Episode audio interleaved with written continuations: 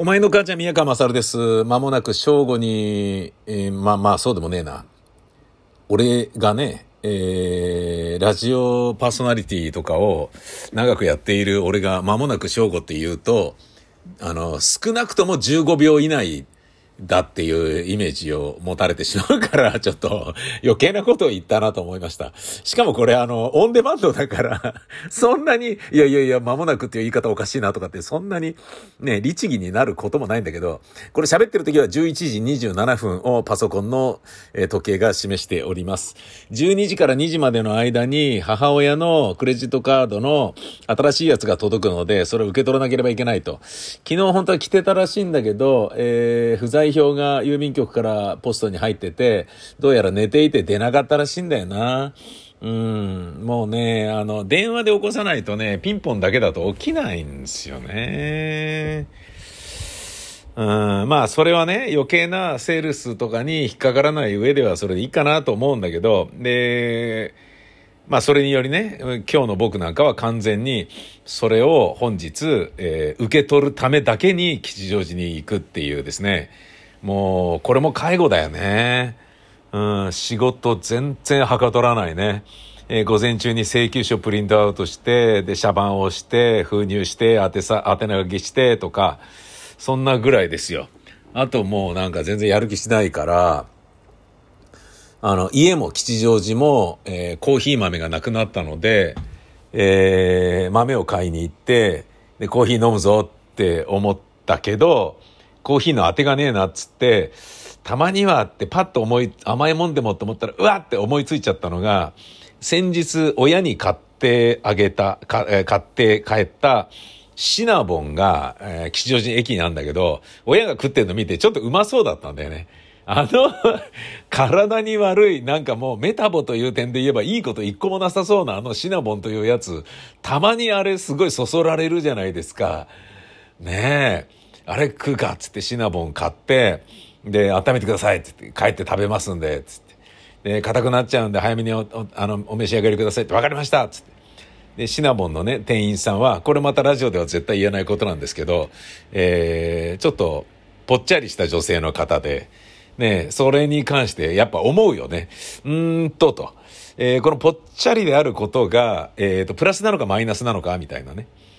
シナボンって甘いじゃんっていうね。で、シナボン買おうと思ってる人が、あ、店員さんあんなに太ってる。やっぱ買うのやめようっていうことを考えて、こいつをバイトで雇うべきかなどうするべきかなって迷ったんじゃないかなとかね。そういうなんかあの、人のね、心の機微をね、探るのがやっぱね、劇作家だからね、好きなんですよね。いや、でもここで太ってるからってバイト断ったとしたら、それ絶対ね、ルッキズムに定期直するから、うーん、やっぱこれ雇うしかねえだろうな、しょうがねえ。なんでもっと、ね面接痩せてる人来てくんなかったんだよ、みたいな ことを思いながら泣く泣く取ったんじゃなかろうかとか、なんかね、いろんなこと思うよね。でも、うん、ことの真相だけで言うとね、きっとそんなことはなくて、本当はすっごい痩せてる人なんだけど、あの、シナモンで働き始めたことにより、シナモン美味しいっつってシナモンいっぱい食べたいふうに太っちゃったっていう、そういう話もありますよね。もっと言うならば、シナモンのね、売り上げが、その人がね、お店に立ってると爆発的に伸びることにより、すいません、入っていただけませんか？えー、また、もう困ったわね、みたいな感じで、入ってね。で、働いてばっかりで、ね過労でしょうがなくて、睡眠時間全然取れなくて、で、睡眠時間を取れないっていうことは食事バンバン取るでしょねそれで太っちゃって、ああなったっていうね。元はすっごい、あの、見違えるようなね、スレンダーな人だったっていうことだって十分にあり得るよね。うん、なんていうことも含めて、今の話は1から10まで、えーラジオでは絶対に言っちゃいけないお話です。えーなことはさておき、シナモン美味しかったなシナモンガツガツね。やっぱね、シナモンはね、うん、あれだね。えー、あの、なんだ、プーパッポンカリーを、えっ、と、手で食ってね、手がカニの殻で傷だらけになりながら、それをバリバリ食ってね、あの、カレーの匂いと、えー、あの、カニのね、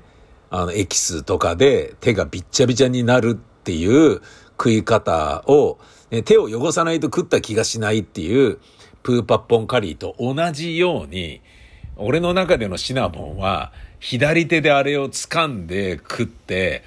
手がびちゃびちゃになりながら食うっていう、もうシナモンがね、日本上陸した時のね、最初はね、あの、チェリーナードじゃなくてあのね、センター街かな？あの、要はね、目抜き通りに、吉祥寺のね、北口の、あの、ど真ん中の通りにね、ルーエの斜め前あたりにあったわけじゃん。高級のあたりかなんかにさ。うわ、シナボン来たって吉祥寺にオープンだっつってね、第1号は確か吉祥寺だったでしょ？ねみんなが並んでね、で、まさかこのままね、こうやって残り続けるとは思わなかったっていうような感じで残ってるのもね、まあ立派なもんだけどさ、そのね、あの、来たばっかの時に、これは手で掴んで手汚しながら食べてくださいっていう、そういうようなものだったから、それと同じような、同じようなっていうか、その教えにのっとって、ねあの、ナイフとフォークで食うっていうのもあんだけど、そうじゃないんだよ、シナボンなんだからって。手をビシャビシャにして食うんだよっていうね。でそれをね、YouTube の動画を見ながらってなると、右手はどうしてもマウスのために開けとかないといけないので、左手でシナボンを掴み、右手はマウス、もしくはコーヒーカップ。ね。で、時折、オナニーするからチンポ触るみたいな、そんなね、あの、三つのね、ことを、まあ、最後のは嘘ですけど、あの、そういう、まあ、嘘ですけど、とかって言ってること自体が、頭悪いですね。いや、ラジオの投稿する人って、えー、パーソナリティに対してのメッセージを書くときに、はがきでね、えー、何々さんこんばんは。えー、今日も受験勉強をしながら、右手にシャープペンシル、左手にポコチンを握りながら、いつも楽しく聞いていますとかっていう、それはもう上等句としてポコチン握ってるっていうのが、深夜放送においては、慣用句というか、挨拶というかね、必要なものとして、風物詩というか、あの、なんだろうな、うん、まあ、必須なものですよね。えー、なので、それでちょっとまあそういうふうに言っちゃったっていうだけですよ。だから、ラジオにおける共通言語だと。まあ、ラジオにおける、っていうか、ラジオの深夜放送における共通言語だと思ってもらえればなんですけどね。で、そんな、今まで何十年もね、ひどいことを言い続けてきた人間が、ここに来て下ネタを言った言い訳を延々と、しかもラジオでもねえのに言ってるっていうのもどうなんだってね、なんだかよくわかんない時間になっちゃいましたけど、そのまあシナモン食べて、うん、美味しかったなっていうね、もうそうなったら仕事も全然やる気もなくなっちゃって、今朝ね、また FC バルセロナがね、解消したんですよ。4-0で勝ったんですよ。すっごい気分がいいんですよね。それも手伝ってね、またバイクで行っちゃうかなっつってバイクで来るでしょねえ、ねえ、バイク乗ってね、そんで、なんかね、吉祥寺の駅のね、界隈を歩き回って豆買ったりフィルター買ったりシナボン買ったりしてるだけでもうなんか一仕事終えたような感じになっちゃって、ああ、みたいなね、感じですよ。うん、なので、まあ今からね、うん、まあちょっと休憩したら、メールのチェックとかね、返信とかそういうのしたら、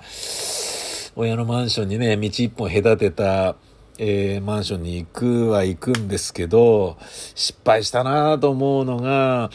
文庫本もね、持ってくんの忘れちゃったんすよね。弱ったなこれね、iPhone で、まあ、あのー、あれなんですよ。えー、Kindle のアプリをね、開けば、今、Kindle で読みかけの本がね、何冊かあるんで、それを読むことはできるんだけど、もう見づらいんだよね、やっぱりね、iPhone で見るとね。光強いしね。うん。まあいいんだけどさ、関係ないけど昨日ね、赤い闇っていうスターリンのね、あのー、ホロコーストのね、実態を描いた映画を見たらもうなんか涙ちょちょぎれる恐ろしいお話でしたね。本当に。イングランドのウェールズか正確にはイギリスの新聞社で働くウェールズの記者が真実を知りたいっつってヒトラーにインタビューをしたことがあるっていうことに自信をつけて、スターリンにも話を聞きに行くと。明らかにおかしいよと。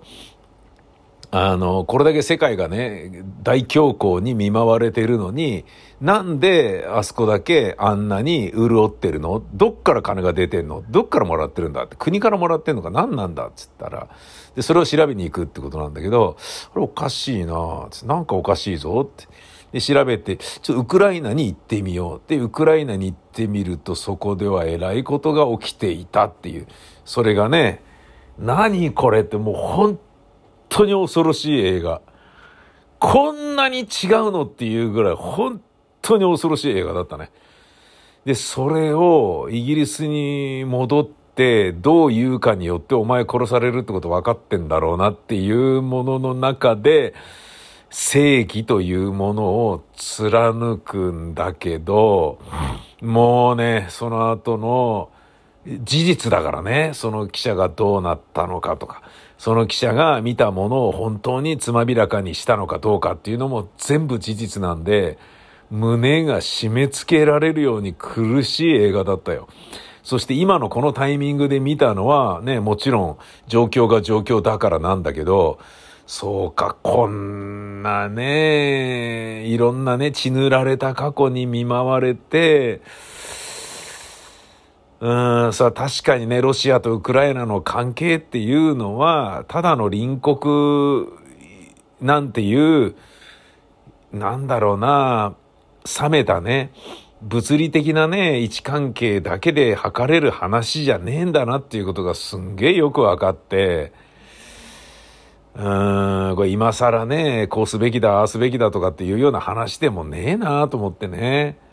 まあもちろんね、その本田圭佑みたいにね、ロシアお前行ったんだからなんか言えよみたいな感じになっちゃうとさ、いやもっと早くに降伏したらばよかったんすよとかってね、言ってんの、本田それちょっと違うぞみたいな感じのこともあるし、もうそれはね、なんだかわかんないけどさ、うん。ただ、まあどう見ても、あの、兵力は、ロシアの方がね、圧倒的に多いと思ってたんだけど、3分の1ぐらいしかがっつり用意してないから、で、このような正当的戦争、地上戦を経験がないから、プーチンは、あの、クリミアのことは特殊部隊だし、ちょっと違うんだよね。今までで全くやったことがないから、なんか、下手っぽいみたいで、で、かなりやろうとしてることの全てが裏目ってると。で、ウクライナは人数は確かに少ないけど、自国を守るっていう底意地にかけては当たり前だけど、爆発的な火事場の力を出すじゃないですか。そりゃそうだよね。うん。で、全然うまいこと言ってないんじゃないかっていうね。キーフ、ね、キエフと言ってるのはロシアの言い方なので、キーフという言い方がすべきなんだと思うんだけどさ、もはや。キーフも取れず、でも、ね、また揉めてる。で、ゼレンスキー大統領はウクライナでもしね、暗殺されることがあったとしても、ゼレンスキーが死んだからといってウクライナの人たちの愛国心は弱まることは絶対にない。だけど、ロシアにおいて何やってんのプーチン何やってんの？いつまで長引かせてどんだけ人を殺すつもりなの？バカがてめえっていう風にはなる可能性はあんじゃないの？と。プーチン失策。もうこれによって完全にプーチンはあの感情的になってしまったっていうことね。あのゼレンスキーが出したね、三つの、え、ー、と、公約みたいなものに、ふざけんなよ、てめえと。まあな、もともとどこの国だと思ってんだおめえたちみたいな感じで怒ってこうなってるんだけどさ。どちらかというと、ロシアの反戦感情の方が強いので、プーチン失脚の方があり得るんじゃねえのっていう雰囲気を俺は感じ取っていますけどね。俺が調べた情報を精査した限りではね。うん。だってさ、そりゃそうだよね。行けって言われて行ってるロシア軍にしても、それは頑張ってる人たちいっぱいいると思いますよ。ただ、自国を守るっていうテンションと、いやいや言ってるロシア、プーチンに行けって言われたからいやいや言ってるロシア軍とで、インテンシティが全然違うじゃないですか。そりゃあ、やっぱり、なんじゃないの？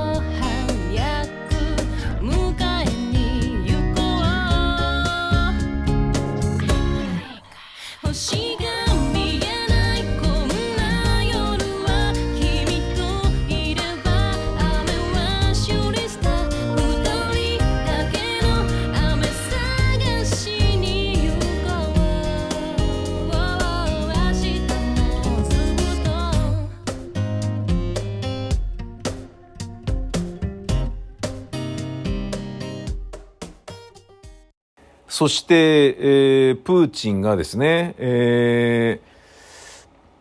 国際柔道連盟が、えーウクライナ侵攻を受けてプーチン大統領が務める名誉会長の職務を停止すると発表しました。えーまあそうだろうな。うん声明で国際柔道連盟はウクライナで進行中の紛争を考慮しプーチン氏の連盟における名誉会長及び大使としての地位停止を発表すると表明しました。そりゃそうだろう。うん。俺ねあのーこのね柔道でこういうのももちろんそうだしいろんなチームがロシアとの、えーワールドカップのあのね、プレーオフのね、試合はもうやめるってね、いうふうに言ってんのとかね。あの、チャンピオンズリーグがね、決勝の舞台をロシアからパリに変更とかっていうふうにしてんのとかも、もう当たり前だろうなと思うんだけどさ、その中でさ、もう、うん、なんかね、きついなと思うのが、やっぱ、レバンドフスキーですよね。ポーランドのなんだろうな、ポーランドのサッカー史上、あれ以上のストライクは出ないだろうっていう天才ストライカーが今、円熟の時を迎えて、ワールドカップに挑もうとしてるわけですよ。で、その、レバンドフスキーが、もうロシアとの対戦はやるべきではないっつって、冗談じゃないっつって、当然断ってるんだよね。わかると思いますけど、ポーランドですからね。ポーランド。そりゃそうだよね。なんでそんなことしなきゃいけないのと。なんでそんなチームと仲良くスポーツしなきゃいけないのと。いや、確かにロシアのサッカー選手に罪はないことはわかるよ。だけど、やってることはロシア軍がやってるわけだから、ロシアという国がやってるわけだから、っていうことだよね。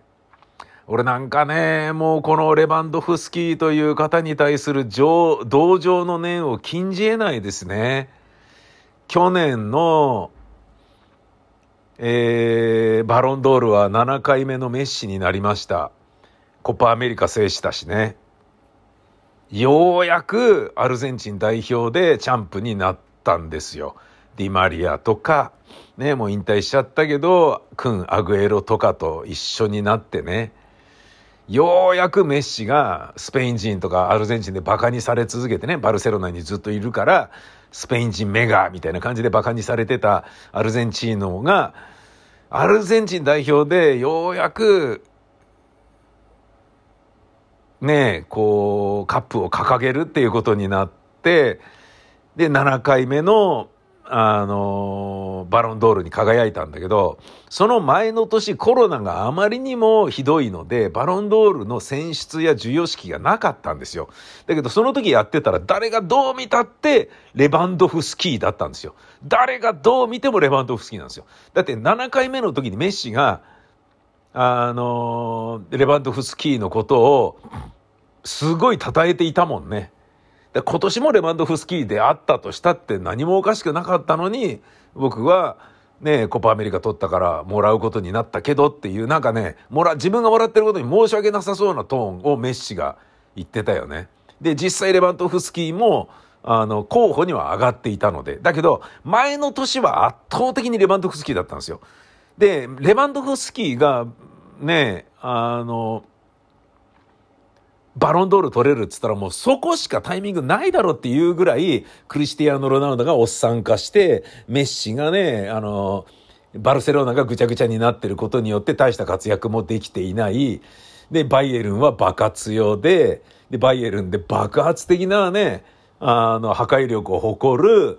もう中盤とサイドアタッカーに囲まれながら前線で、あの、もう典型的なフォワードとして点は取るわ、何でもできる、足は速いわ、ね、円熟してるわっていう、キャリアの上でも最高潮にいたレバンドフスキー。もうここで取らなかったらいつ取るんだっていうタイミングなのに、コロナで取れなかったんだよね。それがもうなんか、はーもうね、なんかそのレバンドフスキーがね、もうポーランドがロシアとの対戦なんかしねえよとかっていうことになって、で、FIFA がわけわからないね、感じで、うん、じゃあポーランド、うん、じゃあ、あのオリンピックじゃねえや、えっ、と、ワールドカップ出なくてもいいってことかな？みたいなことになっちゃうと、えー、何それ待って待って、見たい見たい、レバンドフスキーはワールドカップで見たいですっていう、なるよね。うん、なんかね、そんなことをね、ちょっと思うよね。このウクライナ情勢を思うとね。そして、そういうことで言うと、ワールドカップで言うと、今年あるんですよね。間もなくあるんですよね、実は。ね、今すっげえバタバタしてるから何なんだけどさ。ね、そんな中、実はイタリアかポルトガルのどっちかはもうプレイオフで、欧州の、えーワールドカップ予選、勝ち抜かず本戦に行けないんですよね。どっちかが必ず。つまり、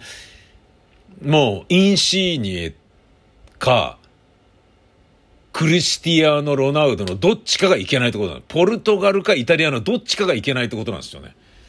ええー、イタリア最近いけないことあるから、えー、イタリアいないのみたいな。またいないのみたいなことになっちゃうじゃん。ユーロで優勝したのにいないのみたいな。何それみたいなことになっちゃうけど、それもちょっとドキドキなんだよね。で、そうやって思うとね、あの、アジア予選みたいに、なんかね、あの、しょぼいチームばかりの中で、勝ったり負けたりして、わーみたいに盛り上がってるあの、我々っていうのは、ちょっと恵まれてるなっていう感じもちょっとね、ありますよね。まあ、それが、ワールドカップだな。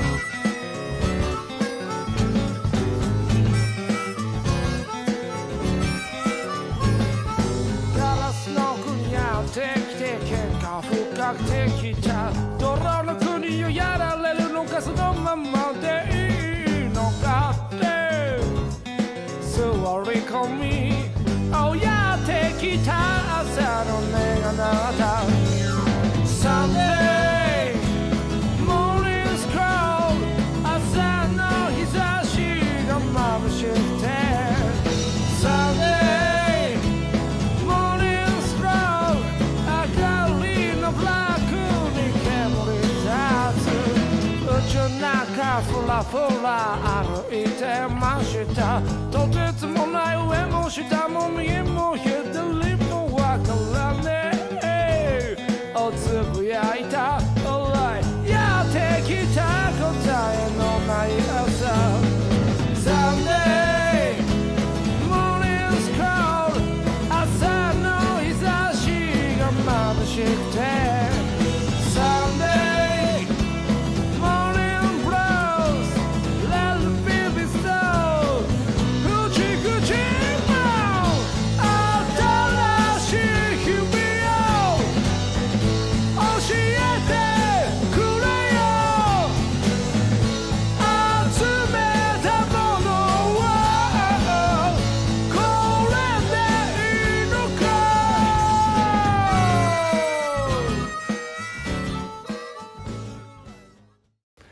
まあ、クーデターっていうことで言うと、